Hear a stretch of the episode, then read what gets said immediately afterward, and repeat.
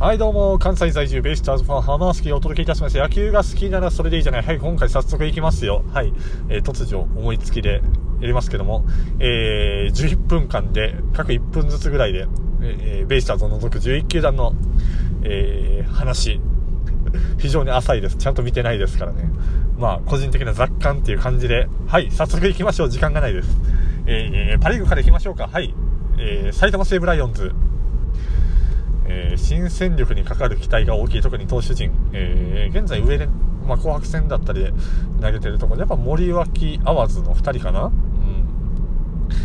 まあ、こちら2枚、まあ、オールドルーキーっていうのもありますし、まあ、1年目からバリバリやってほしいなっていうところと、松本君はどうなんでしょう？投げてるんですかね？あんまり聞かないんですけど、あと新人組で山野辺ですね。山野辺君、まあ、セカンド外崎があるなら、ていうか普通にこん、ま、試合もやってますし、定着しそうなら、えー、彼もバックアップようになるんですけど、思ったより打てそう、そして思ったより守備はもうちょいプロに入って手こ入れが必要そうっていう感じですね。はい、見た感じ、軽く見た感じの印象は。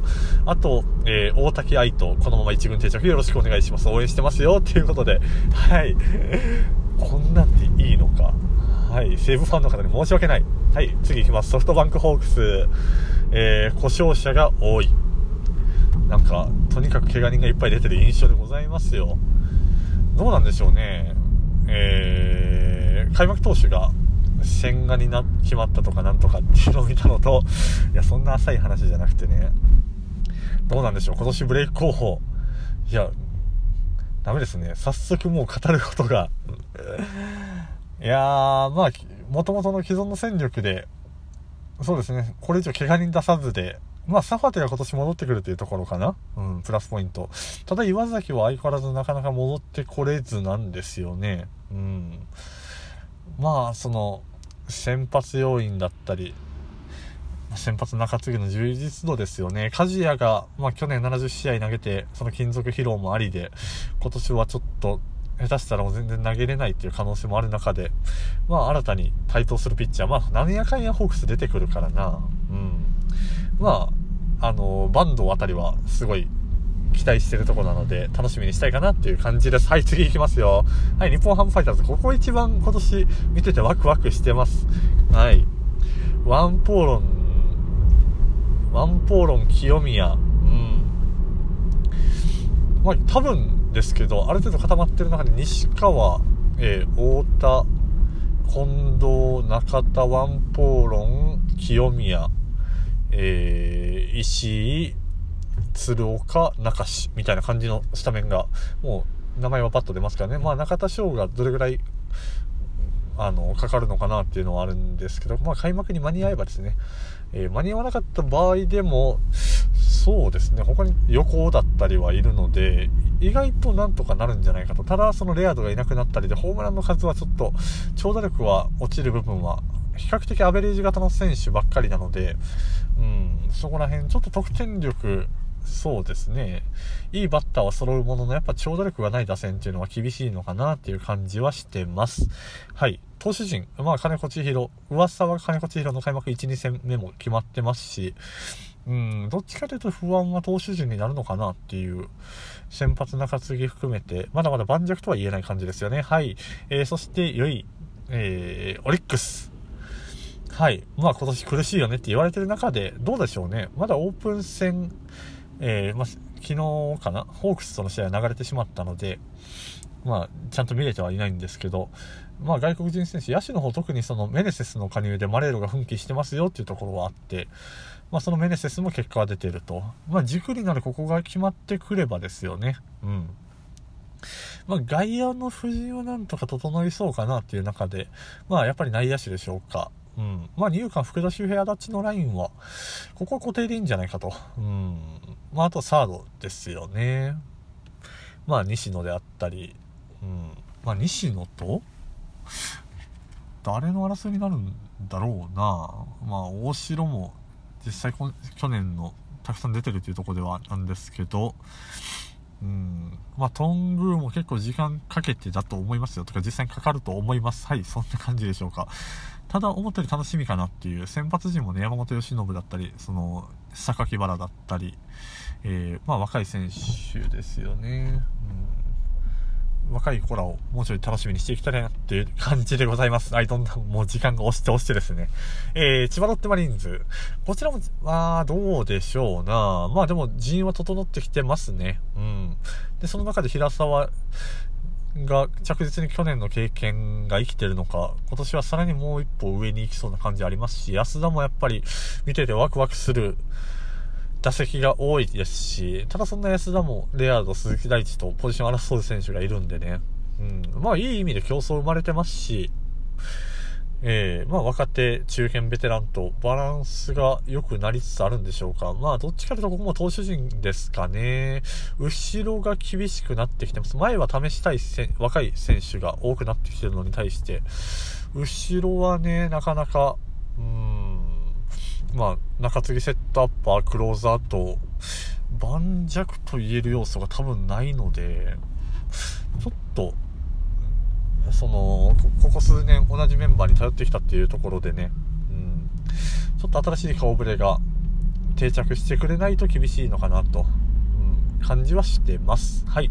えー、そして東北楽天ゴールデンイーグルス。楽天は対外試合に練習試合オープン戦と、えー、いい感じで進んでますね。ここも打つ方が思ったより、まあ、長打出てたり、まあ、去年新人王の田中和樹、さらにまた、一歩ステップアップしそうな感じ、そしてそ同じく外野手争いでお声ですよね。うん。まあ、この選手もどっちかというと、その、精神面的なとこだったり、まあ、サボり癖っていうんですかね。うん。実力以外の部分でやっぱ不安視されるのが多いのかな。まあ、ただ、明らかにその、パワーアップですよね。ほんと外国人選手の感じですよね。佇まいだったり、その打球だったり。うんこれ結構2桁は軽く打てそうな感じに見えてきますよね。そしてやっぱりスピードもあるっていうところで、パワーとスピードで、お声が楽しみになりつつ、まあ、ただ逆に投手陣が、うーん、失点の多さは目立つかなといった感じで、まあ、ここも中継ぎ、後ろ、まあ、先発もそうですけど、投手陣のやりくりに今年も苦労しそうかなと、ちょっと、えー、新しい顔ぶれですね、また定着してほしい選手は多いんじゃないでしょうか。うん。出てこい投手陣っていう感じですがね。うん。はい。そんなわけで、あっさい感じでいきましたけど、セリーグ行きましょうか。はい。えー、広島。どうなんでしょう。えー、去年より落ち、まあ、いいか悪いかっていう話で言うと、去年よりこれで良くなるのかっていう感じですよね。うん。まあ、打線もいろいろ試行錯誤はしてます。まあその外野で、西川外野で使ったり、まあ坂倉を外野で使ったりっていうのもやってますし、まあポスト丸ですよね、3番バッターっていうところで。まあ、この感じでいくと普通に長野出てきそうですよね。今飛び抜けてアピールできてる選手が、また大林が、まあ今日ホームラン打ちましたけど、じゃあめっちゃアピールできてるかって言われると、個人的にはその三振の仕方とか見るに、うん、まだあ変わらんなっていう感じなので、うーん、まだその突き抜けて、あ、この選手今年レギュラー掴むなっていうのは見当たらないですかね。うん。あとやっぱ小園いいなっていうのと、えー、バティスタ、メヒア、まあ、特にメヒアが年々、まあこ、ここら辺外国人野手の育成っていう意味でも、ここら辺のスケールアップで埋まりそうな感じは若干あります。うん。メヒア、バティスタともに、今年は去年よりまだちょっと上げてきそうな感じはあるんで、そこら辺で打力のカバーはなんとか効くのかなっていう、まあただ外国人枠の問題はありますよね。うん。まあどういうきあの編成になるのかっていう感じで、おそらく投手3野手1になるんじゃないですかね。うん。だそこでバティスタとメヒアの争いになって、まあ投手陣が大丈夫そうだったら2人同時起用っていうのもあるのかなっていう感じですよね。はい。はいはい。えー、そして、えー、ジャイアンツ。じゃない、スワローズか、ヤクルト。ここもどうなんだろうな疲労家の、疲労家が今年ようやくものになりそうな感じ、ようやくって言ってもまだ若いですけど、まあ期待されてる中で、ここで実戦でちょっと、うん、まあ打席での雰囲気っていうのもいいですし、実際まあ結果出てるし、ボールよく飛んでますし、まあ、ただポジションどこで使うのかなっていう、ファーストやってたり、サードやってたり、まあ、はたまた外野やってたりっていうのもあるんですけど、まあ、内野はね、まあ、この広岡だったり、期待してたところで言うと渡辺だったり、あのー、奥村だったりっていうのがあるんですけど、渡辺は今年から外野手登録で本格的にまあ外野に回るんだなっていうところで、まあ、ヤクルトも外野陣が高齢化進んでますので、はい。まあ、致し方ないのかなっていう感じでございますね。はい。まあ、投手陣ですかね、あと、新外国人スアレスが、えー、オープン戦初戦の感じを見るとまだまだ、まあ、実力見せてないって捉える方がいいのかな、ポジティブに見ると。ただ、それだったら、あのー、カラシティ残してても、カラシティは何でしょう、条件がまとまらなかったとかなんですかね。うん、あれは残してもいいのかなっていう思う。まあ、打てる。先発やらせたら打ちますしね。はい。まあ、ヤクルトも、まあ、去年の2位っていうのを踏まえて、今年も上位争いに加わってくるのかなとは、やっぱり思いますけども、はい。えー、というわけで、阪神と巨人と中日を残したままで残り、時間なくなりました。タイムアウトです。やっぱ1分ずつで語るのは無理だな。はい。まあこの3球団の話含めながらまた撮ります。まあ阪神ファン、中日ファン、巨人ファンの方ごめんなさいということで。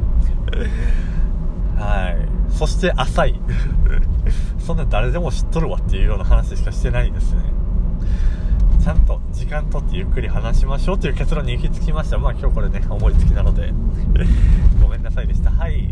そんなわけで、まあ残り3球団の話含めながらまた他球団の話をじっくりね、ちゃんと映像を見た上で話そうと思います。はい。そんなわけで、え今回もお届けいたしました。浜好きな野球が好きならそれでいいじゃない。また次回お会いいたしましょう。さようなら。